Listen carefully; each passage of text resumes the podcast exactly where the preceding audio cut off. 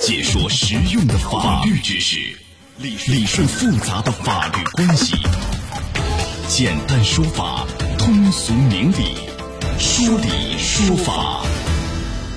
好，接下来我们进入到高爽说法的说理说法，我是主持人高爽，继续在直播室问候您。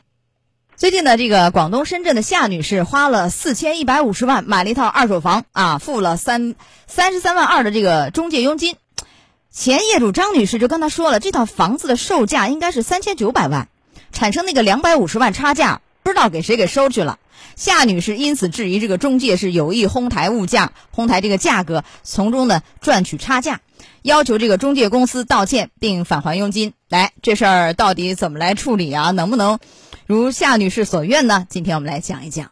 邀请到的嘉宾是江苏志邦自贸区南京片区律师事务所夏磊律师。夏律师您好。你好，主持人，欢迎您做客节目。好的，我们首先来听一听到底是怎么一回事儿。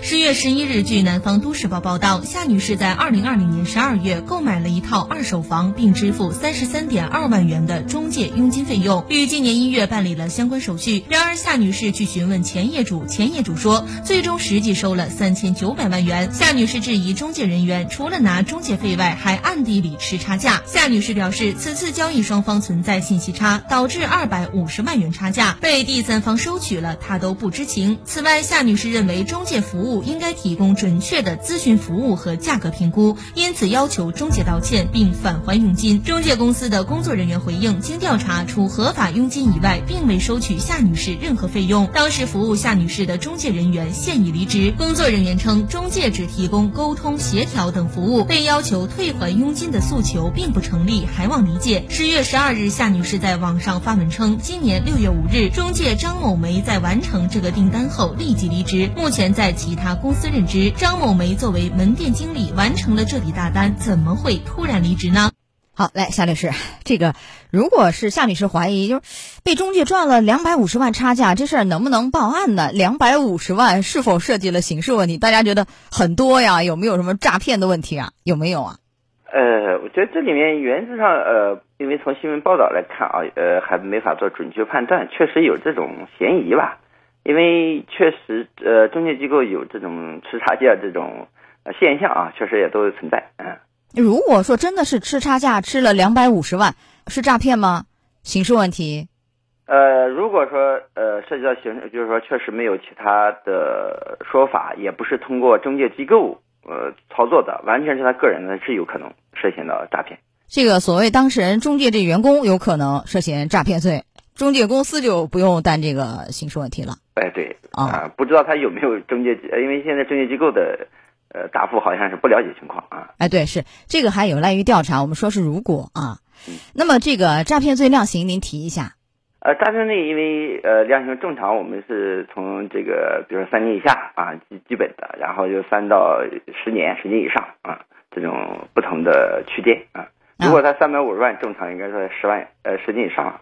呃，但是一方面就是说刑事，如果说可能够得上是诈骗，那如果说够不上的话，有可能民事方面有没有欺诈的问题，有这种可能性吗？这个可能正常的，我觉得应该是更多的可能从民事角度来考虑，因为呃以前我们称这个中介与委托人叫居间合同啊，现在民法典叫中介合同啊，因为中介合同它要求就是说你中介人应当把订立合同的事项向委托人如实报告啊，如果说你隐瞒。一些重要信息，或者说提供虚假的情况的话，这个损害委托人利益的话是呃要承担赔偿责任的。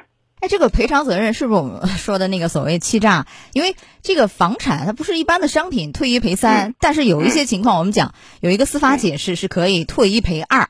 就他这个，您说损失是一个什么样的概念？是可以额外的惩罚性的赔偿，还是只是把我交的佣金给给拿回来退回来，然后额外主张损失是哪一种？怎么体现这个欺诈的惩罚？呃，民法典的九百六十二条的规定应该是指，呃，一个是不支付报酬，也就是佣金要退还；第二个就是说赔偿实际损失，比如说这个中介有差价，在差价部分应该得到应当归委托人所有，那么他应该把这个钱归还委托人。那就是如果这个案件里真的啊，如夏女士所说，这个中介吃了两百五十万的一个差价，那是应该退还这两百五十万，然后额外主张损失，是这样吗？是是的，那不可以再主张我说这个欺诈，欺诈怎么体现？不是惩罚性的吗？两倍、三倍或者其他的都不可以。你这个说欺诈，可能从消费者权益保护法的角度去考虑啊。呃，他这个就是说购，呃，他限制一般来说是购买一些商品啊或生活服务啊，房屋买卖可能原则上不能适用。当然这一块本可能就房屋买卖本身，如果是住宅的话，本身买卖是否属于这个消法的保护范围，有争议哈，存在存在争议，哎，对，啊，所以你不能适用这个退一赔三，退一赔二，似乎好像也不行，是吧？嗯，我觉得这也成立。从这个消费者角度，他完全可以去争取啊，因为各地法院可能会有不同的裁判意见，哎。嗯，但这个事儿，你看这个，如果这个收差价、吃差价，这个是一个业务员个人行为啊。前面您说严重的是刑事问题，然后就这个中介公司要担责任吗？就是如果说夏女士维权，那他应该怎么维，是吧？这个找谁？找那个业务员已经走了，离职了，我还找你中介，是吧？这个应该怎么样去主张维权？呃，他的维权对象肯定是中介，因为他呃中介机构啊，这中介机构之间肯定跟他之间存在我们刚才说的中介合同关系啊。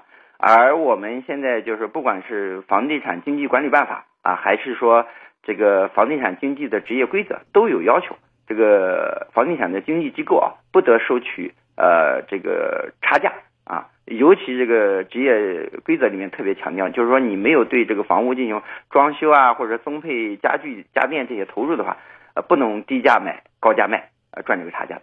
呃，如果说出现这个行为，是呃房地产经纪机构要对这个呃房地产经纪人的行为承担责任。您说的这个承担责任，我觉得应该是一方面就是比如民事方面的。对吧？嗯，做一些赔偿，所有的损失是这个中介去赔偿，完了以后还可以向这个员工去追偿，是这个概念吗？对，对外的责任就是对这个销呃这个委托人。那这个这个业务员已经离职了，对内这个中介机构再去找已经离职的那个员工，你办的，我再向你来追偿，是这样一个过程。这离职也不影响，可以起诉是吧？是的，可以的。那还有。对这样的中介，如果真的我们说，如果吃两百五十万的差价，有没有其他的行政方面的处罚？行政方面？呃，有的。我们房地产经济管理办法里面提到，就是说，呃，如果出现这种呃行为啊，呃，首先我们的中介机构要采取这个补救措施。呃如果说呃呃查查证属实啊，存在违规收取赚取差价行为，属于价格违法行为啊，由我们这个价格主管部门。呃，来责令改正，没收违法收入，呃，依法处以罚款。呃，严重的话是可以停业整顿啊。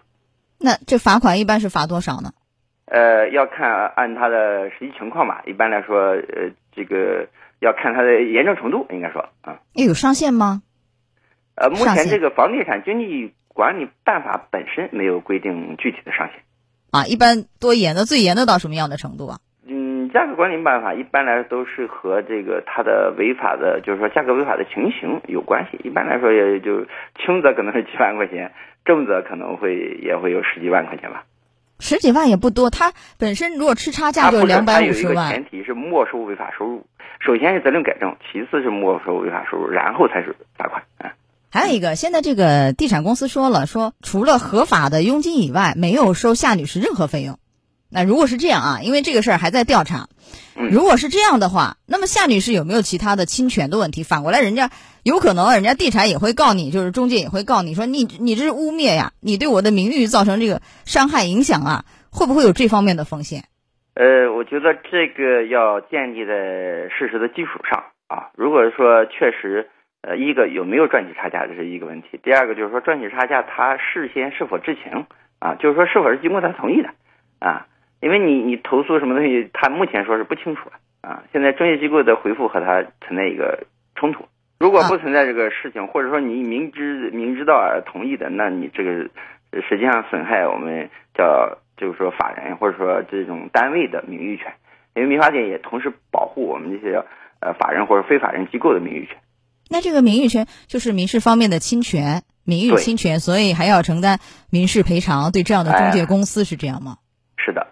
集体道歉啊，或者公开的发表道歉信啊，或者说赔偿损失啊，赔偿损失要量化，对这个中介造成的损失有多大？如果能举证，按照这个损失来算，是这样吧？是的，好，是的。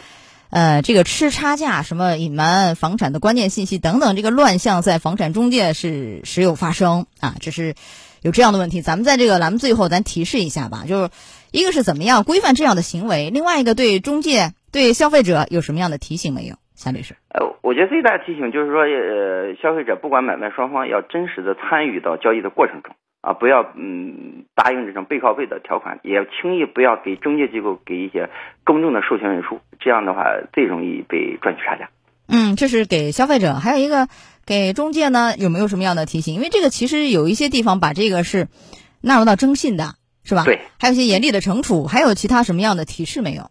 我觉得这个赚取差价行为与中介这个职业的基本要求是不符的啊，因为中介机构本身就是提供信息、提供服务，呃，赚取佣金。呃，差价如果赚取差价，实际上就不是中介行为了。这本身的定性和这个职业要求不应该如此。其实这块一方面是加大监管，有一些地方我看杭州好像采用这个所谓房东直售的模式也很好，是不是也能从一定程度上改变这样一个现状？是不是？对，就是参与到交易过程。好的，来到这儿结束我们今天的说理说法，也非常感谢夏磊律师。好，夏律师，我们稍后会继续连线您，稍后再见。再见。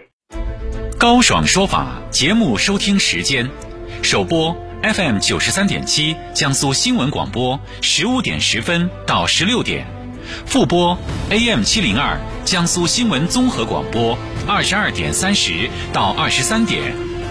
想咨询法律问题和主持人高爽互动，请下载大蓝鲸 APP 到高爽的朋友圈。